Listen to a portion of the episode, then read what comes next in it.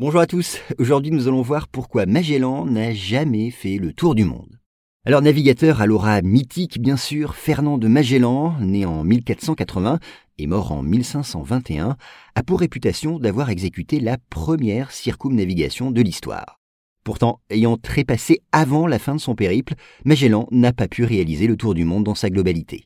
Néanmoins, il faut savoir que cette performance était loin de faire partie de ses préoccupations au début de son voyage. Oui, contrairement à ce qu'on pourrait penser, l'objectif initial de Magellan n'est pas d'effectuer un tour du monde, mais simplement de rejoindre les îles Moluques, faisant actuellement partie de l'Indonésie, pour en prendre possession au nom de la couronne espagnole. Ce territoire, producteur exclusif de girofles, possède en effet une importance capitale dans le cadre du commerce des épices.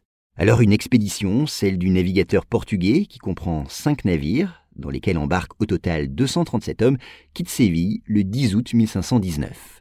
L'objectif initial est simple, il s'agit de rejoindre l'archipel en passant le détroit situé au sud du continent américain, auquel Magellan lègue son nom, à l'aller comme au retour, et ce pour gagner le plus de temps possible.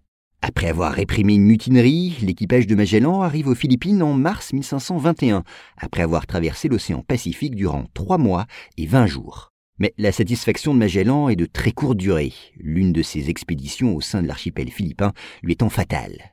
Oui, alors qu'il se rend sur l'île de Mactan pour convertir le roi Lapu-Lapu au catholicisme, l'explorateur portugais reçoit une flèche empoisonnée qui le condamne à mort.